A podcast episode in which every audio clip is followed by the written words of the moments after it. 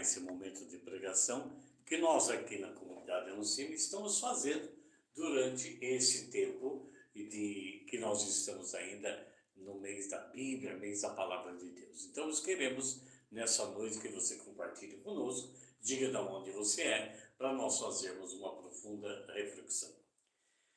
Quero convidar você que já está aí ligadinho conosco, para a gente melhorar cada vez mais o nosso contato, que você possa compartilhar com mais pessoas para que possam verdadeiramente, assim, nós fazemos uma live que possa nos ajudar na reflexão, trabalhando com os pecados do nosso interior. Mas para isso nós precisamos estar aberto. Não se trata aqui de uma acusação, mas de uma realização, uma tomada de consciência minha, de cada um de nós, principalmente nós que estamos servindo a Deus na igreja e que muita gente como nós buscando atitudes de santidade. Então nós vamos ver quais são alguns pecados, entre tantos que a gente tem, no nosso interior que não nos permite chegar à plenitude mais profundo do nosso ser para nos redimirmos de coisas que trabalham na nossa mente. Nós não podemos esquecer, eu sempre falo isso, que nós rezamos muito, participamos de comunidade, participamos de pastorais, fazemos terço de Nossa Senhora, é, os homens fazem o terço dos homens, uma grande maravilha, ótimo. Mas tem uma coisa que nós devemos de perceber. Esquecemos a formação humana.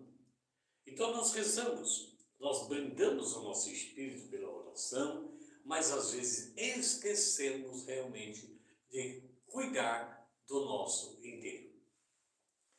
Então eu quero convidar você para que você compartilhe com mais pessoas, entre conosco. São meia hora, é meia hora apenas, né? Mas será o suficiente para a gente abrir o coração para uma grande modificação que Deus quer.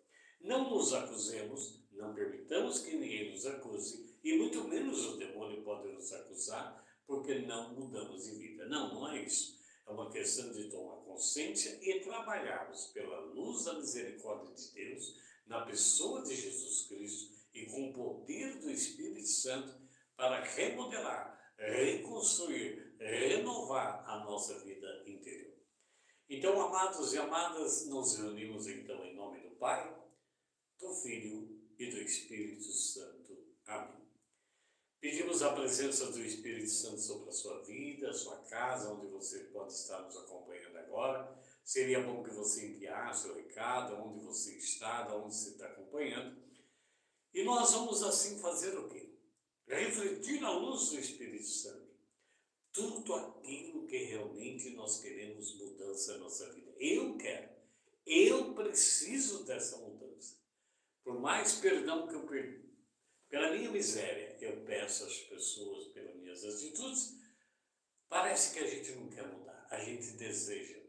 Mas dentro de cada um de nós mora o bem e o mal.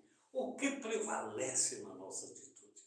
Principalmente quando nós somos contrariados, né? como somos contrariados por qualquer coisa, acontece dentro de nós realmente uma evolução como se despertasse um monstro. Né? Um dia eu vi um deputado dizendo que o outro estava acusando tanto os seus erros, se era verdade ou não, que ele disse, com essa acusação, você desperta os demônios que estão dentro de mim. Então, sabemos que esse mal está dentro de nós. Sabemos que esse bem e o mal vai nos acompanhar na nossa vida. E se nós não tomarmos cuidado, perdemos então todo o tempo porque não conseguimos sozinhos mudar o nosso interior. Antes de iniciar, eu quero agradecer ao Aparecido Lima, né, que dá a paz de Jesus para ele, já está conosco no chat. Você pode mandar, não sei de onde o Aparecido é, se quiser mandar, manda a sua cidade também para nós conversarmos. Vamos colocar nas mãos de Nossa Senhora, porque o único lugar que ela vai levar o meu desejo os seus desejos, o meu pedido, o seu pedido é o coração sagrado de Jesus. Ave Maria, cheia de graça, o Senhor é convosco. sois vós entre as mulheres, e bendito é o fruto do vosso ventre, Jesus. Santa Maria, Mãe de Deus, rogai por nós, pecadores, agora e na hora de nossa morte. Amém.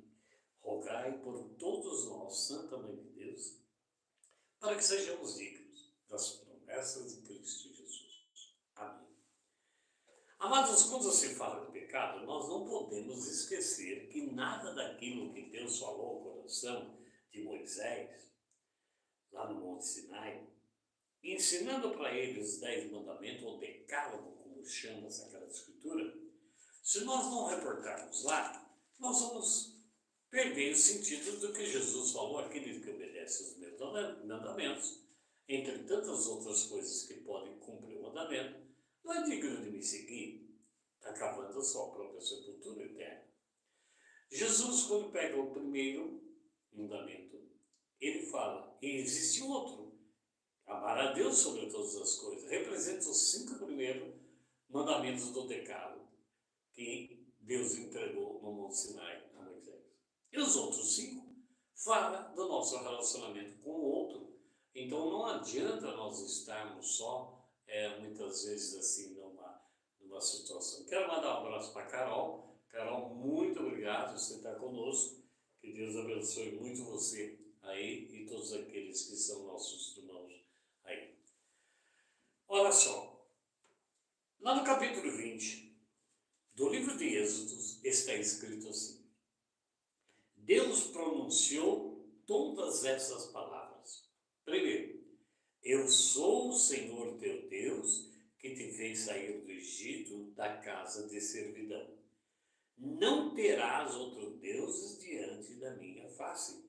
Não fará para ti escultura, nem figura alguma, do que está em cima nos céus ou embaixo sobre a terra. Ou ainda diz, ou nas águas debaixo da terra. Não prestarão culto a essas imagens, né?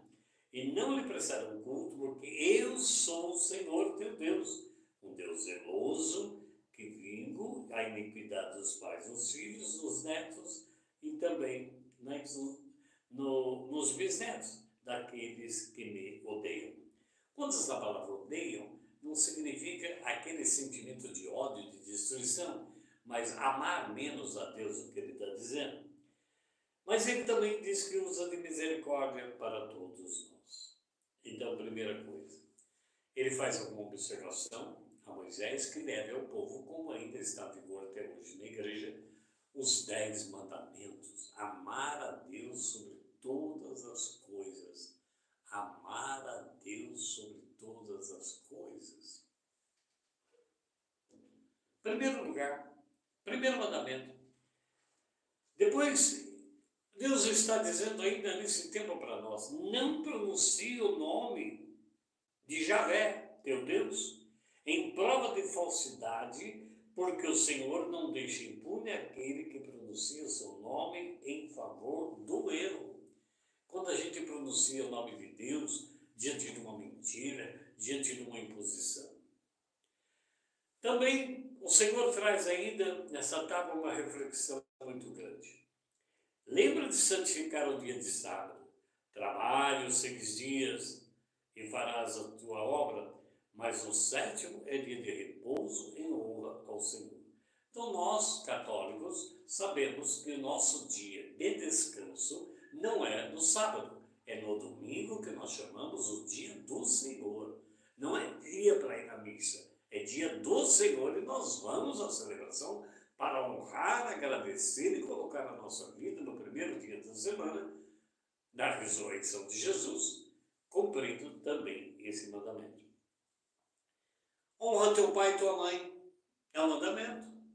Já tem outro, outro, outro sentido na palavra, como diz, aquele que honra teu pai e tua mãe, terás muita vida. Sua vida vai se prolongar muito com felicidade, desde que a gente honre aqueles que nos deram a vida. Prolongue sobre a terra os seus dias, é o que diz a palavra. Mas o mandamento, não matarás, agora veio para mim, falou dele, agora está dizendo, seu nome e o meu nome. Não matarás. Nós não vamos destruir a vida de ninguém assassinando essa pessoa. Nós não vamos também deixar de honrar o pai e a mãe. Quantas pessoas nós temos visto, visto que bate no pai, bate na mãe. Não cometerás adultério, que é trocar de parceiro, de parceira, desonrando a Deus, que é amor naquela pessoa, naquela união. Não furtarás, não enganarás ninguém, nem roubará. Não levantará falso testemunho contra o teu próximo. Também não vai ficar cobiçando as coisas do próximo, e nem a mulher do teu próximo. Então o Senhor trouxe toda os seus mandamentos e Jesus reforça que nós temos que viver. Ora, daí nós trazemos para nós então, e você pode dizer, eu não mato, eu não roubo, eu não cometo adultério, mas tem algumas coisas na Sagrada Escritura que chamam a nossa atenção. Por exemplo, uma citação da palavra. Aquele que sabe fazer o bem ao seu próximo, ou alguém, mesmo que ele não conheça, sabe fazer o bem para pessoa, mas não faz, comete pecado. Porque enquanto você não sabe o que fazer, tudo bem, você está, entre aspas, aí, ignorante do sentimento. Mas se você sabe fazer o bem no relacionamento, aquela pessoa que está intranquila, naquela que está rebelde, naquela que está revolta, revoltada, se você sabe naquela hora fazer o bem, é uma bênção para você e para o outro.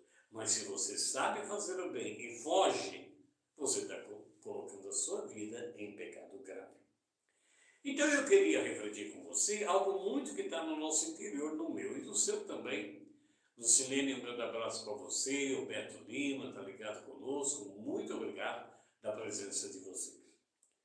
Existem, amados irmãos e irmãs, cinco pecados que hoje quase todos nós temos dentro da própria igreja e que tem, interfere muito, ela bagunça, ela interfere na vida de santidade que nós estamos buscando.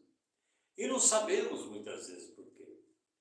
Ora, os limites que, devemos, que devem ser superados na minha vida, na sua vida, quero agradecer também ao Fábio que está entrando conosco, boa noite, a paz de Jesus. Os limites que devem ser superados nós temos que buscar através do aprofundamento da palavra de Deus. Se nós somos homens e mulheres da palavra, que amamos a Deus de verdade, estamos inseridos em vários movimentos de igreja, que acolhemos a palavra de Deus, então verdadeiramente nós vamos superar essas coisas pela graça e pelo poder do amor de Deus. Ora, primeiro pecado então que aparece no nosso interior é chamado de individualismo. Eu não mato, eu não adultério, eu não roubo, mas sou individualista. O que é? A pessoa pensa só nela mesma. Ela é individualista. Ela não comunga, ela não partilha, ela não vive essa, essa comunhão com os seus irmãos dentro da própria igreja. Ainda o ego, o eu que está dentro de todos nós, que manda, é a carne, como Paulo diz, está no centro da nossa vida. Então, é na realidade, Deus não está ali verdadeiramente no centro da minha vida. Porque eu sou individualista. Bastaria que nós refletíssemos então, irmãos e irmãs, quantas vezes nós somos individualistas. Que nós achamos, né? Nós não vivemos a comunhão. Nós não temos não temos a sabedoria da liberdade do outro de ouvir, queremos impor nossa parte individual. Bastaria refletir, então, todos os dias. Sempre a gente está dizendo o meu projeto, o meu plano, né? as minhas ideias, as minhas coisas, a minha comunidade pastoral. A gente vai falando isso. O meu grupo. Não é o nosso, é o eu o meu. Aí que nós temos que observar. Sempre a gente vê o meu, meu, meu, meu, somos então fechados diante de uma realidade que bagunça o nosso interior. Eu creio que esse é um dos grandes pecados das comunidades, das pessoas que buscam santidade. Porque isso se supera em nós quando abrimos e nos tornamos uma comum unidade, uma unidade comum com o outro, sempre essa união centrada na palavra de Deus, que é o, o caminho da nossa vida de felicidade. Ora, quando tem uma pastoral, uma comunidade, que pode ser até a sua própria família, aberta aos irmãos, aberta à necessidade dos irmãos, forma-se então um grupo de pessoas que se consomem uns pelos outros. Então, tenhamos muita atenção com o pecado da individualidade. Não é problema meu. Dentro de casa a gente fala, problema seu. E nós vamos ficando irritados, provocando todo o mal que está pelo pecado original enterrado pelos nossos erros, da nossa miséria, vindo para fora para mandar e comandar nosso dizer, nosso falar e nosso ser. Ora, então o pecado individualismo é muito grave, muito grave, porque nós temos, não podemos ser dependentes da pessoa. Nós temos que fazer a nossa parte. Não podemos ser independentes da pessoa que vem o ego, o individualismo. Nós temos que, então, ficar no meio, não ser independente e nem dependente. Nós estamos vivendo, então, uma unidade. Sou dependente até o ponto, independente até o outro, mas estou me desgastando pelo meu irmão, pela minha irmã. Ora, vamos para o segundo pecado interior e observe que Deus pode revelar muita coisa para você, é a superficialidade espiritual. Uma espiritualidade muito, muito superficial, ela não tem raiz. Qual é o seu, o seu propósito de vida, meu irmão, minha irmã? Qual é o meu projeto de vida? E algumas pessoas até dizem para nós, e são cristãs, eu não tenho projeto de vida. Mas como se faz para caminhar na vida espiritual? levar as pessoas para o Senhor se nós não temos um projeto de vida cristã? Estamos vivendo uma religiosidade superficial. Superficial. Às vezes, nós nem temos, em algumas, alguns lugares pastorais, comunidades de grupo, um projeto para aquele grupo. Não temos. Vamos ali, rezamos, vamos embora, vamos, não tem projeto. Né? Projeto de vida espiritual para aquela comunidade, para aquele grupo porque não temos para nós também. Então a minha vida, a sua vida espiritual se torna superficial, só por fora. Não há aprofundamento dentro. Nós não conseguimos aprofundar a experiência de Deus na nossa vida. Ficamos então na superfície das coisas. Eu tenho que refletir sobre isso. Sobre isso. Acabamos nessa super, essa situação superficial, sendo o que então, irmãos?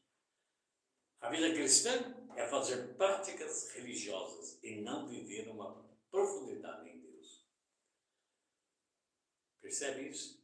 Ah, eu vivo de práticas espirituais, religiosas, aliás, não nem espiritual, mas não vivo uma profundidade espiritual com Deus. Então, não ter uma relação pessoal com Deus com essa amizade pessoal com Deus? Ora, Jesus é o centro da minha vida.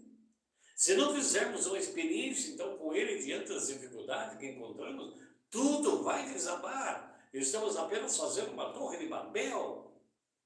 Estamos na periferia. É importante trabalhar na nossa vida espiritual. Às vezes a gente até pergunta: você tem um pai espiritual? Né? Talvez um sacerdote, uma pessoa leiga que possa te orientar, aquela pessoa que você tem confiança, uma pessoa que tem uma vida espiritual, uma pessoa que já sofreu tanto e encontrou o Senhor Jesus. É difícil encontrar um padre. Ele se fala diretor de assistência espiritual, mas é difícil. É difícil encontrar uma pessoa que seja capaz de dar para nós uma direção espiritual. Mas, nos primeiros tempos do cristianismo, lembra daquela palavra Abba, Pai? Então, Existiam pessoas que eram chamadas Aba e as Amãs, que eram as mulheres. pais e mães espirituais para acompanhar na igreja nascente aqueles que estavam chegando. Eram pessoas simples, pessoas leigas, que guiavam espiritualmente os outros. Hoje nós encontramos esse pai e essa mãe que nos guia espiritualmente. Nós temos essa necessidade, irmãos, de fazer um confronto espiritual com os irmãos. Por quê? Se não fizermos isso, como é que uma hora eu vou poder guiar o outro? Eu vou ter que fazer esse confronto comigo mesmo, pedindo ajuda para meus irmãos. Nós sabemos guiar os outros às vezes, se nós aprendemos a ser guiados. Qual é o caminho? Qual é o projeto? Onde eu estou levando? Onde estou indo? Como estou sendo deixado levar? Precisamos olhar isso. E esse é um outro problema que nós temos que olhar com muita seriedade que temos que superar é essa superficialidade que nós temos e chegar a ter uma experiência profunda de Deus. Como se supera isso? Tornando-nos homens e mulheres com uma vida nova interior. Deus habita em mim. Interiorizar muito a nossa fé. Não ficar só para fora. Interiorizar Observar que dentro de mim, dentro de você, meu irmão, minha irmã, somos todos, na verdade, um pouco doentes, enfermos, abatidos, frágeis. Precisamos, então, curar, cuidar da dimensão interior da nossa vida espiritual, para não termos o primeiro pecado que nós vimos que são realmente as, a superficialidade e depois o individualismo. Vamos ao terceiro pecado que não nos faz felizes e não ajuda na nossa santidade. É o ativismo. Ah, agora falou de mim, é o ativismo. Muito bem, vivemos numa sociedade, quando a gente olha o mundo, dinâmica, onde todos correm daqui para lá, daqui para lá, uma agitação tremenda. E aquilo acontece na minha rua, no meu vizinho, com a minha casa. Às vezes passa por pessoas nem lembram quem é, de tão ativista que estão. Estamos vivendo a sociedade de tudo pronto, coisas muito rápidas. Usamos a internet, usamos o e-mail, né? e tudo isso de modo muito rápido, muito veloz. Assim também é com aquilo que trabalhamos para nós, que é dignidade, e também o trabalho para Deus. E aqui tem então um grande problema. O trabalho, o ativismo, sufoca a nossa vida espiritual destrói a nossa vida espiritual, destrói a nossa experiência de Deus, a nossa vida, irmãos. Ativismo. Às vezes, dentro do nosso próprio grupo, nossa comunidade, nossa pastoral, a gente se enche de tanto serviço e vamos criando outros e rezamos aquilo que está acostumado muito rápido, passamos mais tempo fazendo coisas do que tendo o Senhor das coisas como princípio nossa vida. Nós trabalhamos muito, é verdade. Fazemos muita coisa. Preocupamos muitas vezes com tantas coisas, mas estejamos alerta. Se nós não tivermos uma dimensão interior, o nosso trabalho não tem vida, é estéril, mesmo trabalhando para Deus, ou em qualquer lugar do mundo. O trabalho é estéril, tem que ter esse carisma, essa presença, esse aprofundamento de Deus. Observe que o ativismo destrói a nossa vida. Ficamos depressivos, cansados, ansiosos, esgotados. Devemos trabalhar sim, claro. Temos que trabalhar, mas trabalhar nos tornando contemplativos no trabalho. Contemplativo no dia, no dia a dia, no presente, daquilo que eu estou fazendo, seja onde for. Contemplativo. Imagine Deus trabalhando contigo. Não fuja da sua espiritualidade para não murmurar quando as coisas não estão dando certo. Um grande obstáculo para a canonização de Dom Bosco, falar Dom Bosco, né? que é pai dos salesianos, por causa do, do seu trabalho com jovens naquele tempo. Ele andava daqui para lá, de um lado para o outro, quem vai ver a história de Dom Bosco, trabalhava e parece que não rezava nunca, nunca parava para rezar. Como que ele poderia ser santo, então, alguém que não reza? Isso foi o processo de canonização dele no Vaticano. Ora, toda a vida de Dom Bosco era uma união com Deus em tudo que ele fazia. Tudo que ele fazia, atividades religiosas, encontro com os jovens, tudo nascia do coração de Dom Bosco, que estava sempre, sempre, sempre, em tudo, aberto a Deus, aberto a Deus. Ora, e deixava que a ação do Espírito o conduzisse.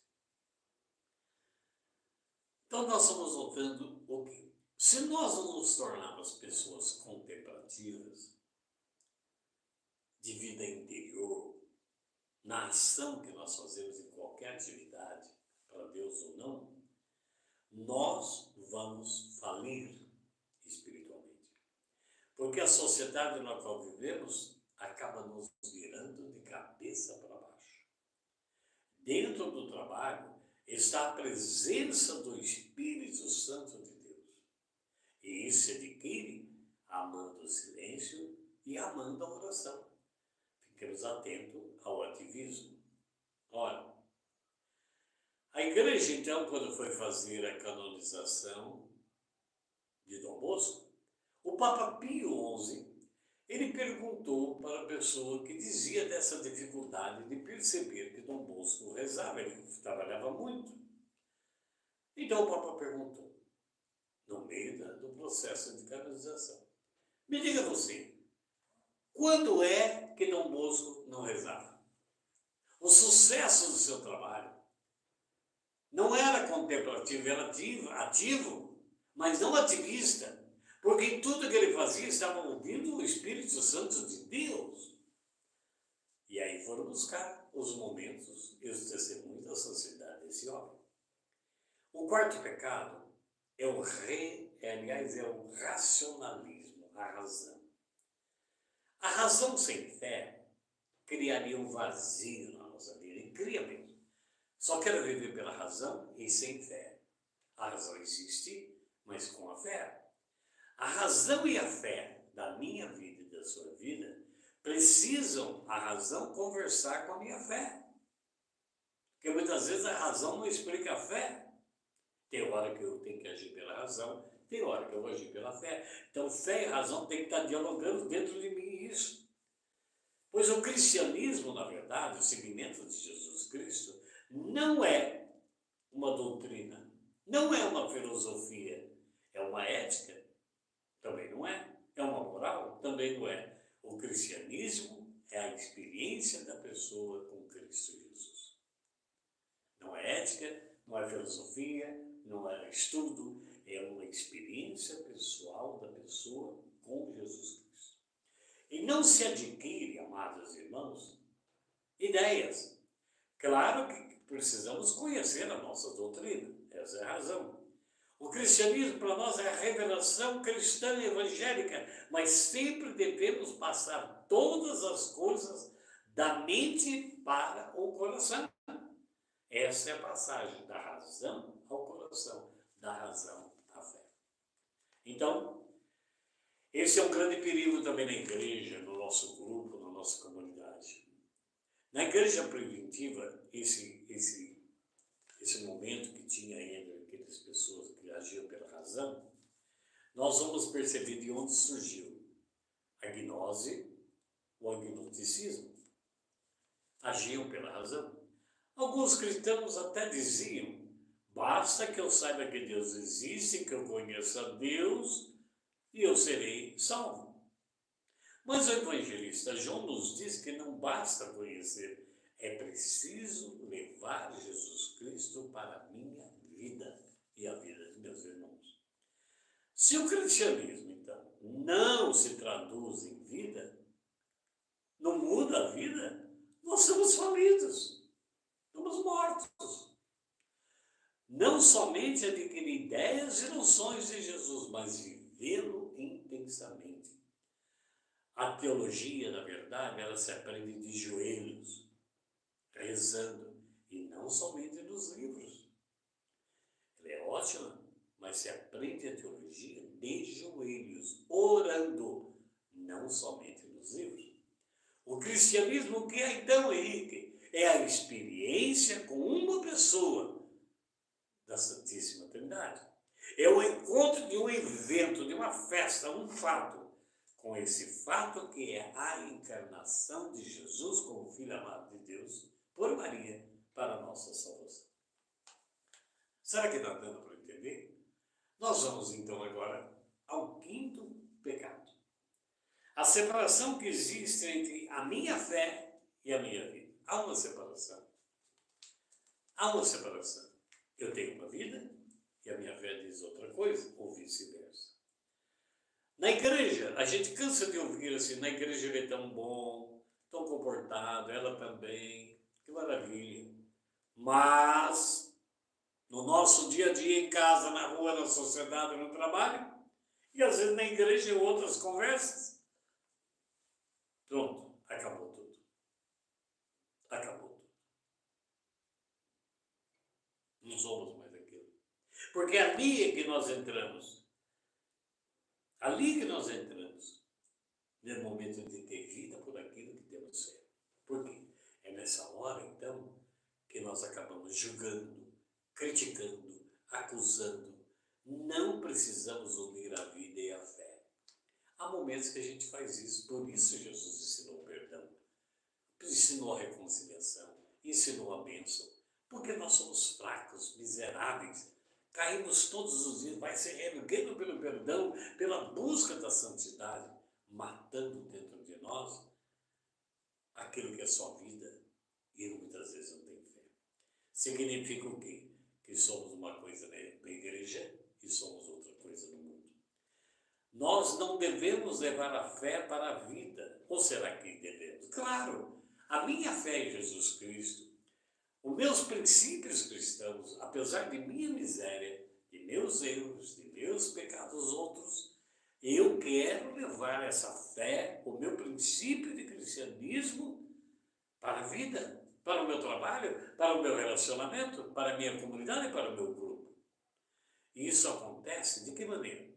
Numa dimensão de uma caridade profunda de vida fraterna. Nos abrimos verdadeiramente aos outros e aos irmãos.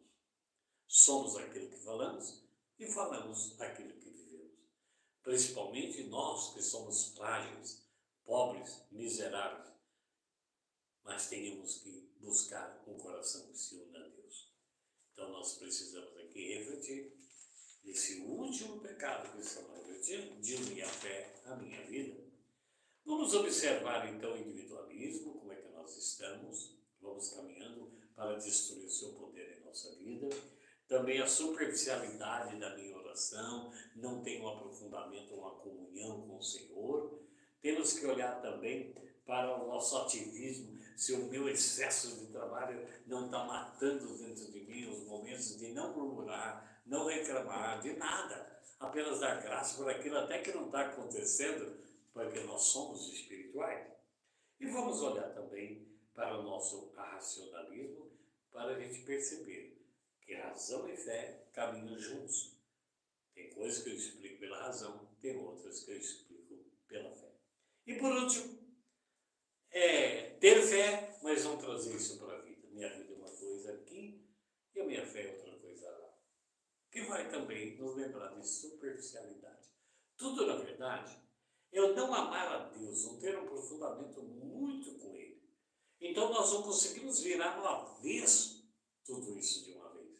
Mas quem sabe com essa reflexão, nós podemos observar a vontade de Deus para nós quando Jesus falava aquele que ouve as minhas palavras, e quanta coisa ele falou. Paulo diz, antes abençoeis o que não fez.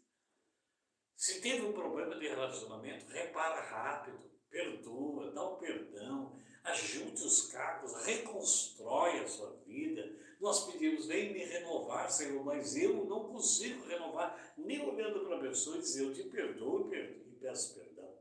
Se nós não trabalharmos conosco, somos então uma, uma estátua já toda trincada, porcalhada, cheia de bicho pelo pecado original e autodestrutivo na nossa vida. Acabamos então sendo pessoas religiosas e não de aprofundamento com Deus. Eu estou à disposição de todos aqueles que quiserem refletir alguma coisa comigo e também agradecer muito a Deus a todos aqueles que entraram, né? Beto Lima, Lucilene, o Fábio Guedes, a Maria da Penha, Um grande abraço a mais irmãos que entraram e estão partilhando conosco. Pegue esse vídeo, se você aí conseguiu, mande para alguém, acompanhe mais vídeos que a gente vai fazer na comunidade. Hoje, praticamente, é o fim, é o último, a última pregação do mês Bíblia. Então, começamos com Êxodos, os mandamentos que não morreram para Jesus. Ele juntou tudo isso e definiu em dois. Ame a Deus sobre todas as coisas e ao próximo como você gostaria de ser amado. Não tirou nenhum, porque se eu não quero que eu seja assassinado, eu não vou matar. Se eu não quero que me roube, eu não vou roubar. Então aquilo que eu quero para mim, eu quero também para o outro. E Deus acima de tudo e de todos. Deus acima de todos, de tudo. Porque a nossa vida pertence a Ele. Talvez nessa noite muitos estejam indo embora se despedindo, porque a vontade de Deus é maior do que os nossos planos e projetos. Coloca a sua vida, meu irmão, você, minha irmã que participou comigo, aqueles que estão doentes em suas casas, aqueles que precisam do nosso clamor ao Senhor para que o sangue de Jesus os lave e purifique para que seja acampado em suas casas, em suas mentes, algo novo, que haja realmente o sair de si, o depender do Espírito Santo, estar mais próximo do, das pessoas. Isso é muito importante, muito importante. Então, que Deus realize esse milagre na minha vida e na sua vida. Não é? Realize isso.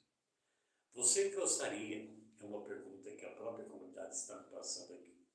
Você gostaria que a comunidade tivesse, continuasse, mesmo saindo agora do mês de setembro da Bíblia, e tivéssemos uma vez por semana, como toda segunda, meia hora pelo menos de partilha, tipo dessa aplicação, pelo YouTube, manda para nós, diga seu sim, nós vamos juntos, caminhando. Vamos entrar em outubro, mês do Rosário, mês de Nossa Senhora, que Aparecida das Águas, né, padroeira do nosso Brasil, vamos entrar nesse mês, orando muito por você, pedindo as suas orações. Quero convidar você a compartilhar conosco, se pode nos ajude nesse momento que estamos vivendo difícil também, material. Nossa função é missão, é pregar a palavra, mas temos que estamos no mundo que cumprir nossas obrigações e esse mês não está fácil. Mas, como mendigos de Deus, Olhemos para o tabernáculo, onde Deus é amor, que tudo concorre para o bem que ama, tenha certeza que Deus colocará a mão poderosa sobre nós. E para você que sentir que pode ajudar essa obra, entre em contato conosco.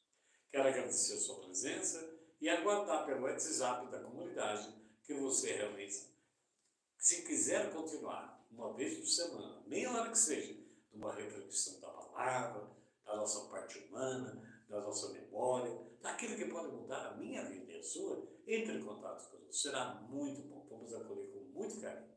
Deus te abençoe e te guarde pela intercessão de Nossa Senhora, São Miguel, São Rafael, São Gabriel, a sua casa, a sua vida, a sua noite, em nome do Pai, do Filho e do Espírito Santo. Amém. Um grande abraço, até o nosso próximo contato. Amém.